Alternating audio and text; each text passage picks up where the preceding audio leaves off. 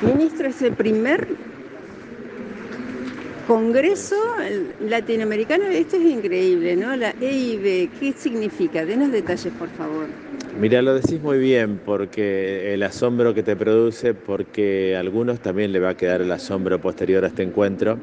El primer Congreso Latinoamericano de Educación Intercultural Bilingüe justamente es la posibilidad de que nos encontremos con representantes de Bolivia y todo lo que se trabaja en la provincia de Santa Fe, desde las escuelas públicas y con los maestros idóneos y con otros maestros que ya tienen su título y que vienen trabajando y uno ve, el traspaso de las generaciones, porque, eh, por ejemplo, yo soy director de un instituto superior, bueno, ahora no, estoy con uso de licencia, pero eh, un joven eh, estudiaba en el instituto y se recibió de maestro y hoy está acá titularizado.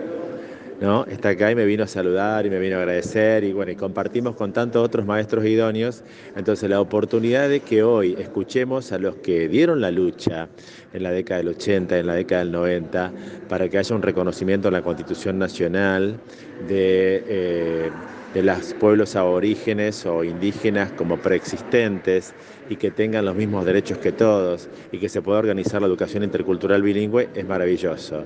Recién escuchamos a, este, a Cabrera, lo escuchábamos recién, y él planteaba la cuestión de la IB y cómo se trabajó en esa década del 80 y del 90 y cómo en la ley de educación nacional se incorpora la IB como una modalidad educativa.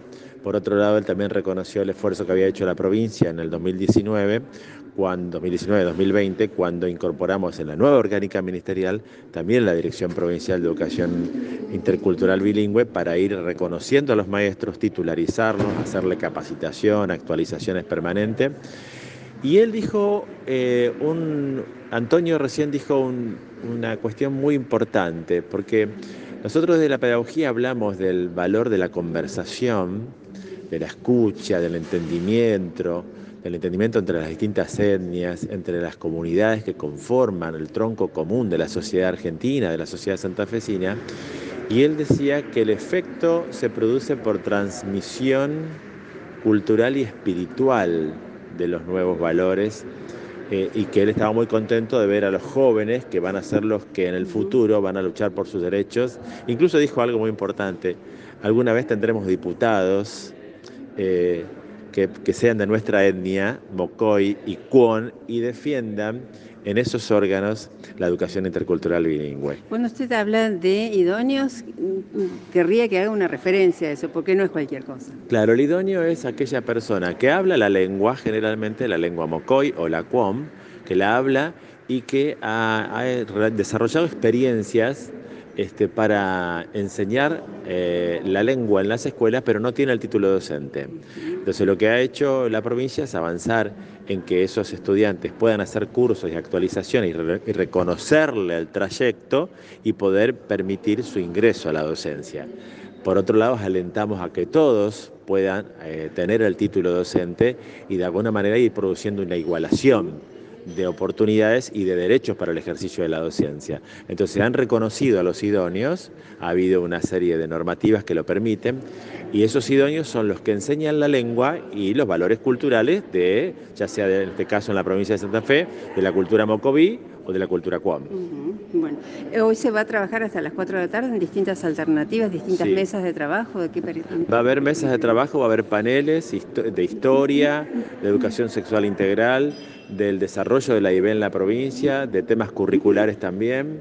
Van a participar José Luis y Sofía, que vinieron de Cochabamba y de La Paz, de Bolivia, que se quedan hasta mañana y que esta noche va a haber actividades también en, en UPCN, se juntan las comunidades a celebrar y mañana termina el Congreso. Sé que hay un conjunto de actividades muy valiosas todo el día y mañana a la mañana. Lo saco de tema por un ratito. Sí. Eh, la ley de las 25 horas, el plan 25, los este, dirigentes de AMSAFE, de SADOPA, están poniendo la lupa en que no están dando abasto con el personal, que no se está convocando como para, bueno, dar paso a, nuevos profesionales para que hagan este, la cobertura de esas horas. ¿Cómo lo están manejando del Ministerio? Bueno, lo que pasa es que la provincia decidió universalizar la propuesta del Plan 25 a todas las escuelas primarias de la provincia. Son 1.440 escuelas primarias estatales y cerca de 300 escuelas privadas de, la provincia,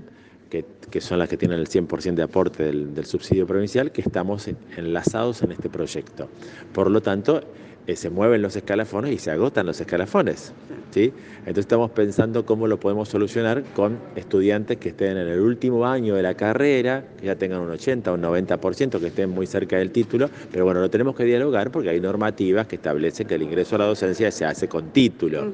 Entonces vamos a estudiar alternativas, la vamos a dialogar con los sindicatos, de tal manera que esas circunstancias que se producen en algunas escuelas, la podamos solucionar de acá a julio. Cuando a mí me preguntaban este, hace 15, 20 días sobre la posibilidad de la firma del último convenio que hicimos con el ministro Persic, yo les decía, esto va a llevar tres meses por lo menos, mayo, junio y julio, para acomodar todo el proceso administrativo, de ofrecimiento, eh, la generación del ID, el trabajo administrativo y después el pago correspondiente. Entonces eso lleva un poquito de tiempo para que en agosto logremos tener a todas las escuelas y con todas las divisiones y todos los grados de primero a séptimo con esas horas. Por otro lado, en este marco del Congreso de hoy tenemos novedades como esta. Eh, me presentaron una, docente idónea que tomó nueve horas, nueve divisiones, o sea, nueve grados para enseñar el, el el idioma QOM, en la escuela primaria. O sea que también en esa quinta hora se puede optar por educación artística, educación musical o por educación física o por un idioma extranjero como inglés o francés o italiano, pero también se puede optar por lenguas nativas. Entonces ya se está incorporando lenguas nativas en algunas escuelas E y B, donde hay una buena población que responde a una cultura este, de, de los pueblos originarios. Muchas gracias. Al contrario.